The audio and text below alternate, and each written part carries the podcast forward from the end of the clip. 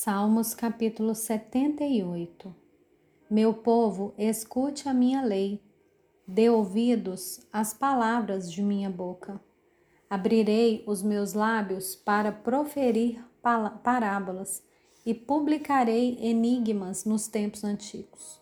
O que ouvimos e aprendemos, o que os nossos pais nos contaram, não o encobriremos a seus filhos Contaremos à geração vindoura os louvores do Senhor e o seu poder e as maravilhas que fez. Ele estabeleceu um testemunho em Jacó e instituiu uma lei em Israel e ordenou aos nossos pais que os transmitissem aos seus filhos, a fim de que a nova geração os conhecesse. E os filhos que ainda hão de nascer se levantassem e, por sua vez, contassem aos seus descendentes para que pusessem a sua confiança em Deus e não se esquecessem dos feitos de Deus, mas lhe observassem os mandamentos. E que não fossem como seus pais, geração obstinada e rebelde, geração de coração inconstante e cujo espírito não foi fiel a Deus.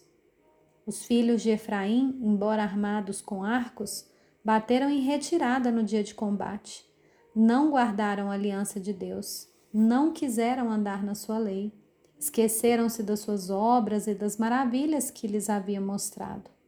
E Deus fez prodígios na presença de seus pais, na terra do Egito, no campo de Zoã. Dividiu o mar e os fez passar por ele, fez parar as águas como um montão. Durante o dia o guiou com a nuvem e de noite com um clarão de fogo. No deserto fendeu rochas e lhes deu de beber abundantemente como de abismos. Da pedra fez brotar torrentes e fez manar água dos rios. Mas ainda assim, continuaram a pecar contra ele e se rebelaram no deserto contra o Altíssimo. Tentaram a Deus no seu coração, pedindo alimento que lhes fosse do gosto. Falaram contra Deus, dizendo: Será que Deus pode preparar-nos uma mesa no deserto? É verdade que ele feriu a rocha e dela humanaram águas, transbordaram as torrentes. Mas será que ele pode dar-nos pão também? Ou fornecer carne para o seu povo? Ouvindo isso, o Senhor ficou indignado. Acendeu-se fogo contra Jacó e também se levantou seu furor contra Israel, porque não creram em Deus, nem confiaram na sua salvação.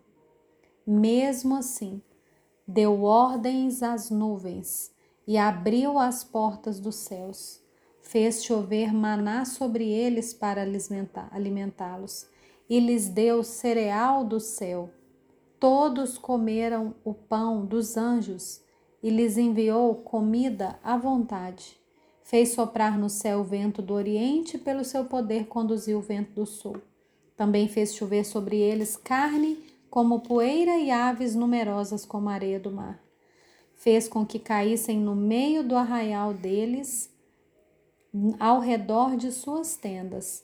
Então comeram e se fartaram a valer, pois lhes fez o que desejaram. Porém, não reprimiram o apetite.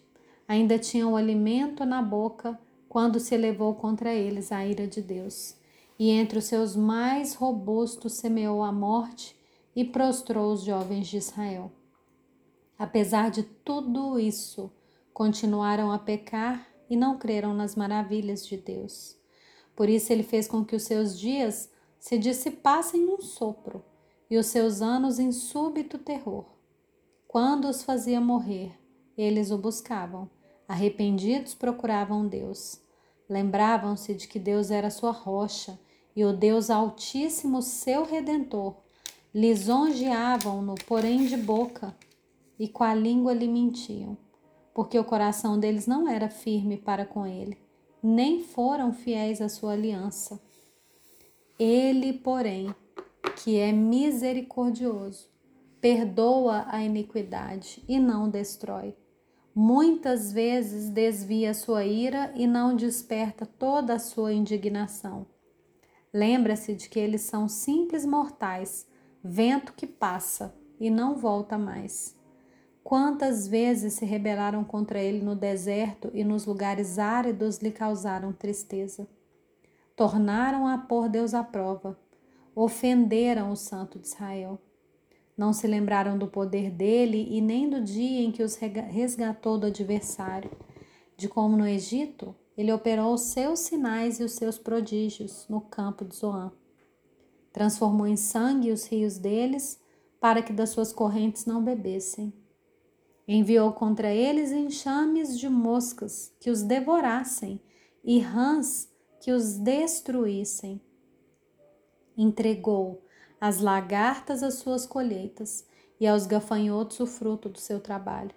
Com chuvas de pedra lhes destruiu as vinhas e os seus sicômoros com geada. Entregou ao granizo o gado deles e aos raios os seus rebanhos. Lançou contra eles o furor da sua ira, cólera, indignação e calamidade, legião de anjos portadores de males.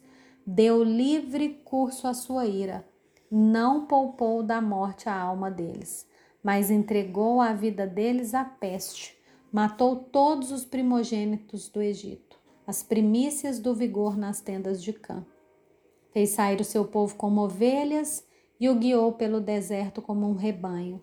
Dirigiu com segurança e não tiveram medo, ao passo que o mar submergiu seus inimigos. Levou-os até a sua terra santa até o monte que a sua mão direita adquiriu. Da presença deles expulsou as nações, cuja região repartiu com eles por herança, e nas suas tendas fez habitar as tribos de Israel. Ainda assim tentaram o Deus Altíssimo, e a ele resistiram, e não lhe guardaram os testemunhos. Tornaram atrás e foram infiéis como seus pais desviaram-se como um arco enganoso, pois o provocaram a ira com seus lugares altos, e com as suas imagens de escultura despertaram o seu ciúme. Deus ouviu isso e se indignou e rejeitou completamente o povo de Israel.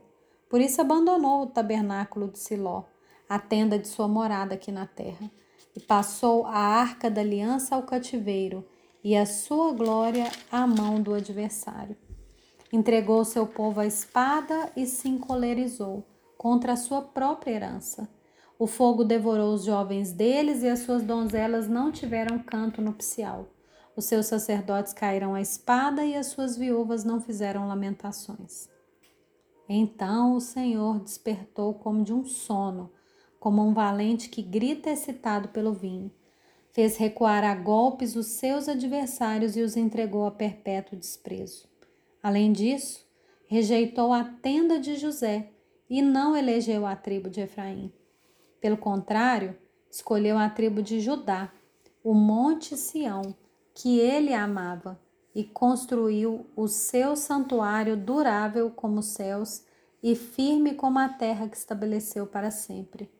Também escolheu seu servo Davi, e o tirou do aprisco das ovelhas, do cuidado das ovelhas e suas crias, para ser o pastor de Jacó, seu povo, e de Israel, sua herança.